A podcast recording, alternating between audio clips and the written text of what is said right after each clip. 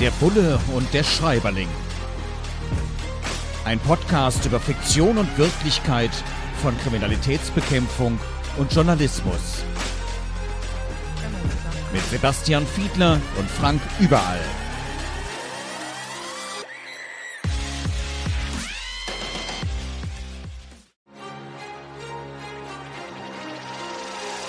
Der Bulle und der Schreiberling.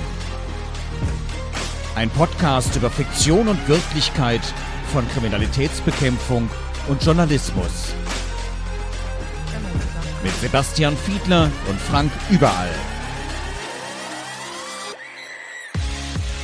Herzlich willkommen zu einer neuen Folge von Der Bulle und der Schreiberling. Unserem Podcast über zeitgenössische Belletristik hört sich kompliziert an, ist es aber gar nicht.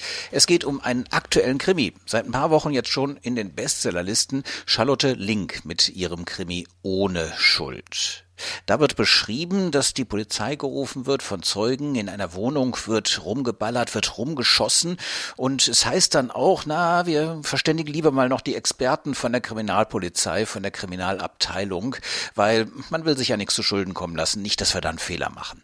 Heißt aber unter dem Strich, da wird irgendwie geschossen, man weiß gar nicht so richtig, was einen erwartet. Kann ganz schlimm sein, kann aber auch völlig harmlos sein, dass sich jemand verhört hat, weiß ich nicht, der Fernseher war zu laut oder so. Sebastian. Sebastian Fiedler, unser Bulle hier im Podcast, Vorsitzender des Bundesdeutscher Kriminalbeamter und selbst Kriminalpolizist. Sebastian, wie ist denn so die Situation, wenn man irgendwo rausfährt, weiß, da ist eine mögliche Gefahrenlage, man weiß aber so gar nicht so genau, was einen erwartet. Da muss das Adrenalin doch unglaublich hochschießen. Ja, Frank, da liegst du definitiv absolut richtig, denn du darfst ja auch nicht vergessen, wenn man zu solchen Einsätzen fährt, dann macht man das ja in aller Regel und zumindest in solchen Situationen, die du jetzt gerade beschrieben hast, wenn äh, der Verdacht besteht, dass es wirklich einen Schusswechsel oder einen Schusswaffengebrauch gegeben hat, dann fährt man natürlich mit Blaulicht und Sirene unter, wir sagen dazu Sonder- und Wegerechten. Das heißt, wir halten uns dann nicht an die Straßenverkehrsordnung, sondern fahren im Zweifel mit 100 Sachen durch die Stadt zu einem solchen Einsatzort. Und natürlich geht da ein Stück weit das Adrenalin hoch. Das ist vollkommen klar, da liegst du vollkommen richtig. Ich glaube aber, das trifft bestimmt Reporterinnen und Reporter auch das ein oder andere Mal. Ich denke mal, wenn es Anschläge gibt und ihr müsst da berichten oder wie ist es in Krisengebieten oder so, das ist bestimmt so ähnlich bei euch, oder? Ja, in der Tat, Blaulicht haben wir natürlich nicht zur Verfügung. Wir müssen dann irgendwie sehen, wie wir auf eigene Faust schnell vor Ort hinkommen. Und ich kann mich noch daran erinnern, ja, ist schon über zehn Jahre jetzt her, Einsturz des Kölner Stadtarchivs. Da hatte ich die Information bekommen von einer Kollegin, die vor Ort war.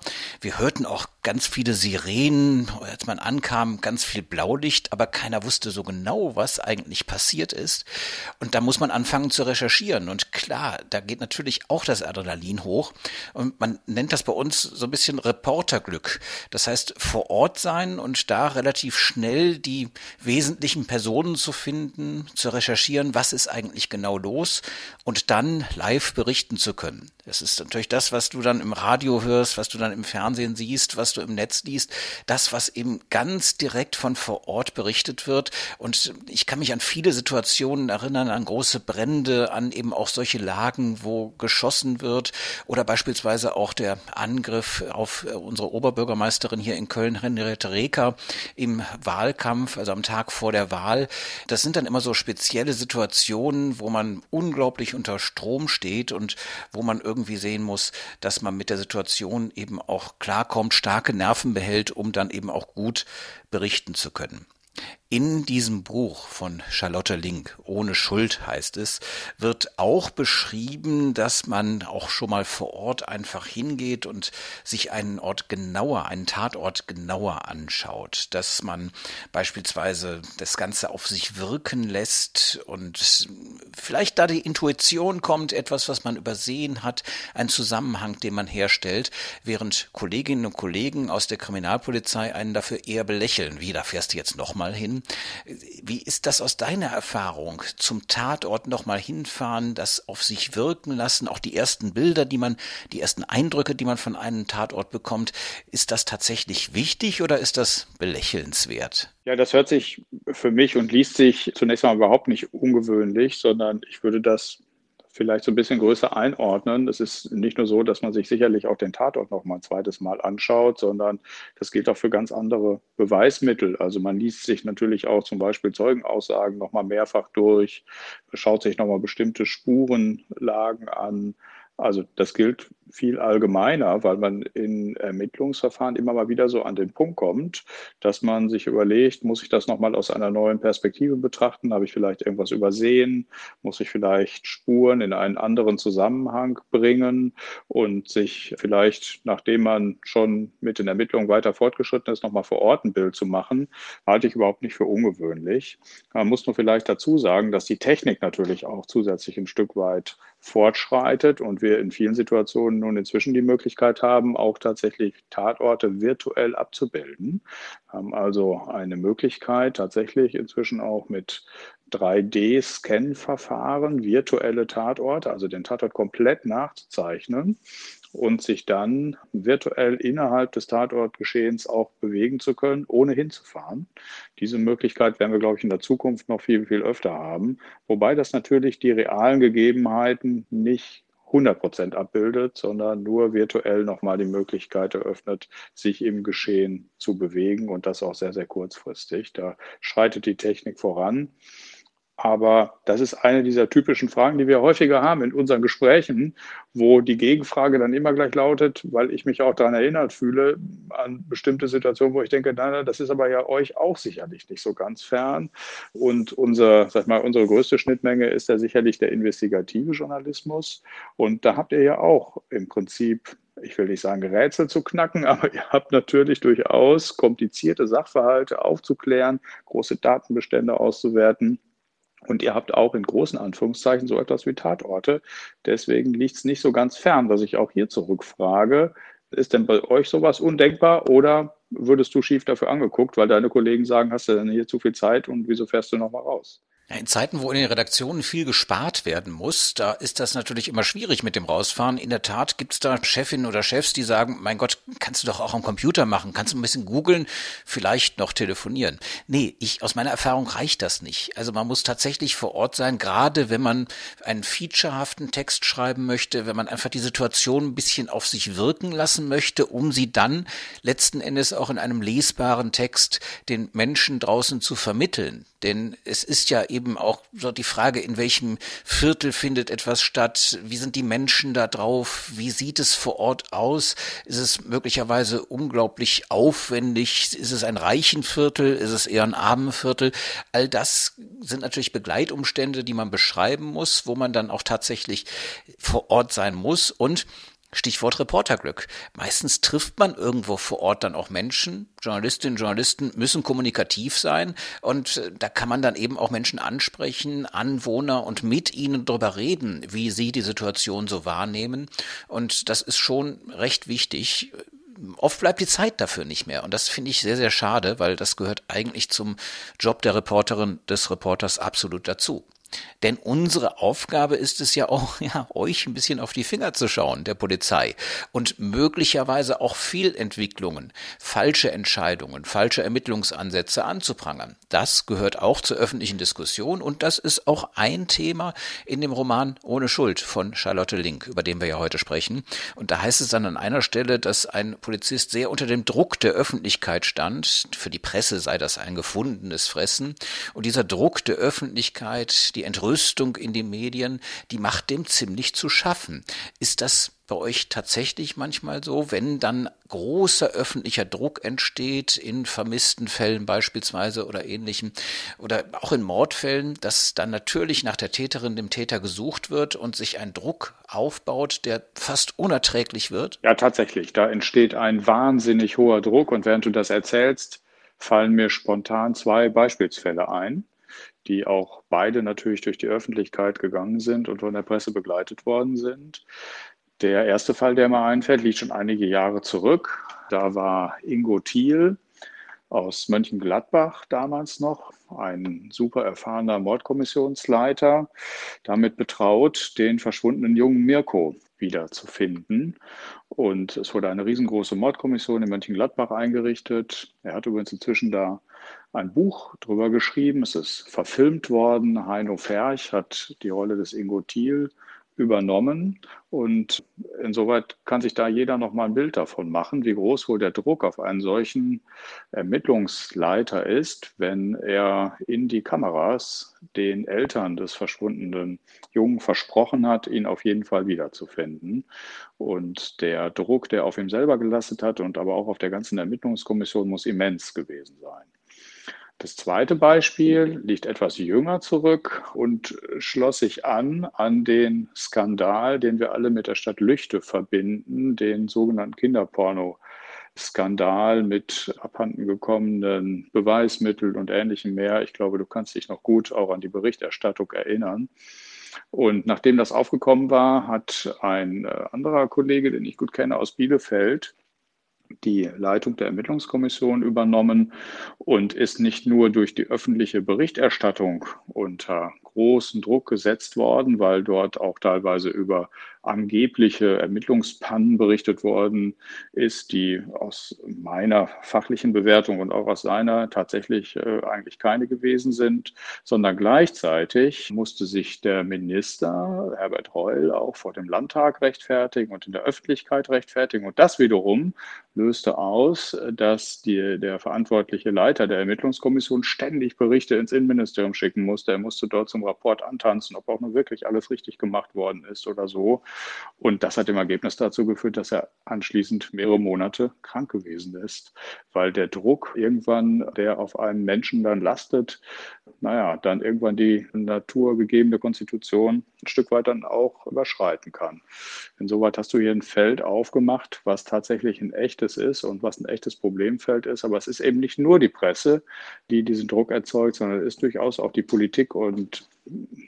Parlamente, Minister und ähnlich. Ja, und als wäre das nicht schon genug, ist es auch noch zusätzlich so, dass die Kolleginnen und Kollegen, denen das passiert, dass sie tatsächlich dann über diesen Druck erkranken, sich mit dem Land noch darüber streiten müssen, wie sie dann so abgesichert sind, weil das im klassischen Sinne kein Dienstunfall ist. Das heißt, man hat sich nicht beim Hinterherlaufen hinter einem Straftäter den Knöchel gebrochen, das wäre dann ein Dienstunfall, sondern hier kann man nicht punktuell genau sagen, an welchem Tag und aufgrund welches Umstandes man erkrankt ist. Und das heißt, wir haben zusätzlich noch die Situation, dass sozusagen zum Dank für die Übernahme dieser Verantwortung und der Last man sich auch noch mit dem Land über solche Sachverhalte rumstreiten muss. Eigentlich ein bisschen unsäglich. Ja, da sehen wir, was öffentlicher Druck erzeugen kann, vor allem auch politischer Druck, wobei natürlich Kontrolle auch dazugehört. Also auch wir Journalistinnen und Journalisten müssen natürlich kritisch auf die Arbeit von Polizei gucken,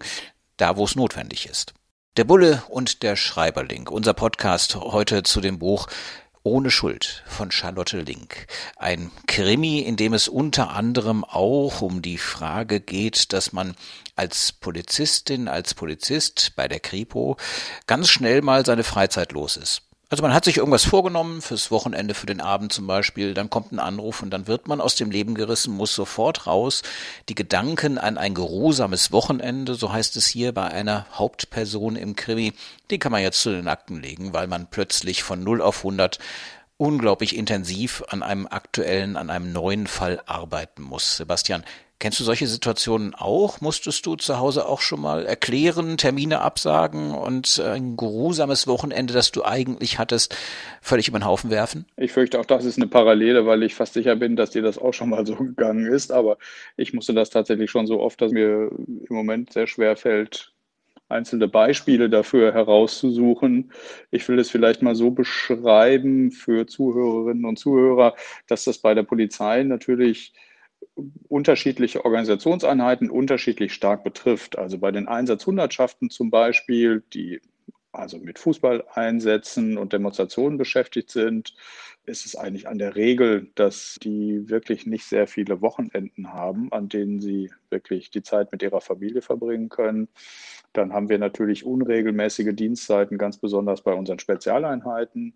Wir haben dass natürlich bei Mordkommissionen und Dienststellen der Kriminalpolizei, die sich in Anführungszeichen in heißen Phasen von Ermittlungen befinden, bei denen man nicht immer weiß, wann man jetzt tatsächlich zuschlagen kann, weil man beispielsweise aus Erkenntnissen von Telefonüberwachung möglicherweise Rückschlüsse daraus ziehen muss, dass man vielleicht schnell aktiv werden muss, um den Verlust von Beweismitteln zu verhindern oder weil man zum Beispiel bei Ermittlungen erfährt, dass sich äh, ein Täter ins Ausland absetzen will und man vielleicht vorsichtshalber ihn schon mal früher verhaftet und durchsucht und ähnliches. Also es gibt zahllose Situationen, aus denen heraus meine Kolleginnen und Kollegen genau das kennen, dass sie ein Stück weit einbüßen immer zu 100 Prozent planungssicher ihre Privatzeit verplanen zu können. Auf der anderen Seite, und das will ich natürlich schon dem entgegenhalten, winken überaus spannende Berufsbilder. Und ich äh, habe es in anderen Podcast-Folgen schon mal gesagt, ich halte den Beruf immer noch für den geilsten der Welt und ich weiß, das sagst du über deinen ja auch. Genau, das ist sozusagen der Grunddissens unseres Podcasts, dass wir beide unseren Beruf für den geilsten der Welt halten, für den schönsten der Welt. Journalismus macht natürlich viel mehr Spaß. Und ganz ehrlich, also ich könnte es mir auch nicht so richtig vorstellen, irgendwo in einem Büro zu sitzen und 9 to 5, also von 9 Uhr morgens bis 17 Uhr nachmittags irgendwie nur Akten zu bearbeiten, beziehungsweise am Computer irgendwelche Dinge einzugeben. Ganz ehrlich, dieses Homeoffice durch Corona, das geht mir schon mächtig auf den Nerv, weil rausgehen, mit Leuten sprechen, recherchieren, reportieren, das gehört dazu und eben auch mal schnell rausgeholt zu werden. Man weiß halt nicht, wann Dinge passieren im Journalismus. Klar, es gibt Terminjournalismus, es gibt so ein paar Sachen, die klar feststehen vorher. Man weiß, wann eine Stadtratssitzung ist und dass man darüber berichten muss. Man weiß, wann der Bundestag tagt dass man darüber berichten muss. Aber man weiß nicht, wann irgendwelche schlimmen Dinge passieren. Man weiß nicht, wenn ein Politiker, eine Politikerin sich mal fehlverhält, da, und da muss man schnell sein, da muss man schnell berichten. Wir wollen als Bürgerinnen und Bürger ja auch schnell informiert werden. Ja, und irgendjemand muss diese Informationen professionell zusammentragen und das nimmt keine Rücksicht darauf, welche Uhrzeit oder Nachtzeit wir gerade haben oder Wochenende oder so. Trotzdem, das macht diesen Beruf ja gerade auch aus.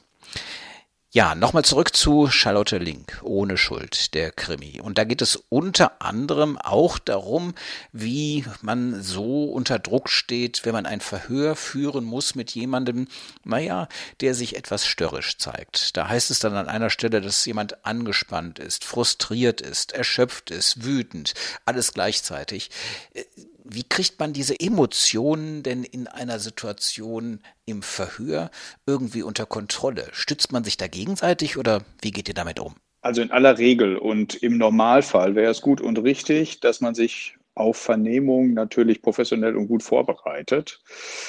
Es ist aber natürlich nicht auszuschließen, dass man relativ kurzfristig in solche Situationen hineinkommt, dass sich gerade eine Vernehmung anbietet und man eben erschöpft und frustriert dort hineingeht. Dann würde ich zuallererst mal sagen, dann versucht man sich professionell am Riemen zu reißen. So, auf der anderen Seite gehört zur Vorbereitung auf die Vernehmung allerdings durchaus auch die Frage, wer macht denn eigentlich diese Vernehmung? Das ist also insoweit keine Selbstverständlichkeit, sondern man versucht durchaus im Vorfeld sich genau zu überlegen, wer hat möglicherweise einen guten Zugang zum Täter, wenn es sich um einen Beschuldigten handelt, oder wer ist möglichst gut geeignet, die Zeugin oder den Zeugen zu vernehmen, weil natürlich auch diese menschliche Komponente für das Aussageverhalten äußerst wichtig ist, denn darauf kommt es ja am Ende an. Bei Zeugen kommt es ganz wesentlich darauf an, die Erinnerung des Zeugen herauszukitzeln durch bestimmte Techniken der Vernehmung, dafür Sorge zu tragen, dass sich ein Zeuge wohlfühlt, dass man durch die entsprechende Fragestellung, die zunächst einmal keine geschlossene Fragestellung sein sollte, also das heißt keine Fragen, auf die man nur mit Ja oder Nein antwortet, durch all diese Dinge versucht man dazu beizutragen, die Erinnerung des Zeugen anzu kitzeln und zu ermöglichen, dass man möglichst gute und äh, präzise Aussagen bekommt. Und beim Beschuldigten ist es natürlich so, äh, dass das Klima, und damit meine ich auch das menschliche Klima, durchaus auch sehr, sehr entscheidend dafür ist, wie aussagewillig der äh, oder die Beschuldigte gerade ist. Und dazu gehört es natürlich auch, dass man seine Frustration im Idealfall nicht nach außen trägt. Wobei ich nicht verhehlen will und nicht verschweigen will, dass es Situationen gibt, bei dem das vielleicht auch gerade eine menschliche Komponente sein kann, die vielleicht dazu beiträgt. Also es ist durchaus erlaubt, einem Beschuldigten, einem Tatverdächtigen auch wütend gegenüberzutreten. Das ist keine verbotene Vernehmungsmethode. Ich selbst erinnere mich sehr gut an solche Situationen, äh, wo ich völlig genau wusste, weil es aus den Akten heraus klar war, dass ich gerade belogen werde. In diesem Fall, den ich gerade vor Augen habe, ging es sogar um einen Zeugen, der eigentlich gar keinen Grund hatte zu lügen, aber es war objektiv feststellbar und klar, dass ich belogen werde. Und da wird man im Sprachgebrauch durchaus auch schon einmal ich will mal freundlich sagen, etwas klarer und etwas deutlicher und bringt durchaus zum Ausdruck, dass man das nicht so ganz toll findet. Ja, das soll uns Journalistinnen und Journalisten natürlich auch schon mal passieren, dass wir belogen werden. Wobei in der Regel durch Recherche merken wir das dann relativ schnell.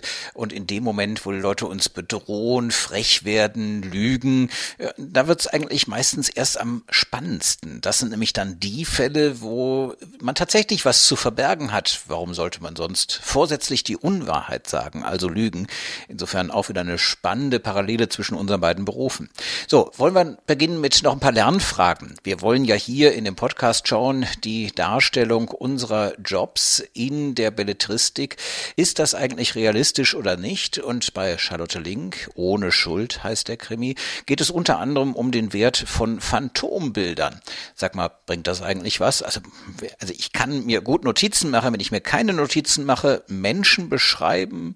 Habe da eine unglaubliche Hochachtung vor und ich glaube, als Phantombildzulieferer würde ich ziemlich versagen. Bringt das überhaupt was? Das kann ich kurz und knapp beantworten, denn ich glaube, du irrst dich. Denn ich glaube, auch du würdest ein guter Zulieferer für Phantombildzeichnung sein. Denn die Kolleginnen und Kollegen, die das machen, und das funktioniert übrigens jetzt heute nicht mehr mit dem spitzen Bleistift und Radiergummi, so wie das früher mal der Fall war, sondern mit Software, die sind, glaube ich, sehr gut in der Lage, die entscheidenden Fragen zu stellen und herauszukitzeln, wie derjenige oder diejenige tatsächlich so ausgesehen hat. Im Ergebnis nämlich wirst du in vielen Fällen feststellen, dass die Phantombilder mit den hinterher gesuchten und gefundenen Personen doch überraschend gute Auffälligkeiten hatten. Und manchmal ist es eben auch so, dass vielleicht nicht das ganze Gesicht hundertprozentig stimmt, aber der Ausdruck Kinn, Nase oder bestimmte markante Partien, die sind dann doch schon so auffällig, dass sie eben einen entscheidenden Wiedererkennungswert haben. Also ich würde dieses Instrument nicht unterschätzen und vor allen Dingen würde ich an der Stelle auch dich und deine Merkfähigkeit nicht unterschätzen. Danke für das Lob. Ich hoffe, dass ich nicht in die Situation komme, weil ich wüsste wirklich nicht, ob ich das hinbekomme. Aber gut, in der Hand von Profis zu sein, ist immer gut. In der Kriminalistik und im Journalismus. Apropos Profis, hier ist ja sozusagen ein bisschen kriminalistisches Schulradio. Ich möchte noch was lernen, nämlich an einer Stelle von Charlotte Links ohne Schuld heißt es, dass man feststellen konnte, ob der Schuss aus der gleichen Waffe gekommen ist, aus derselben Waffe gekommen ist. Und dazu nutzt man ein Vergleichslichtmikroskop.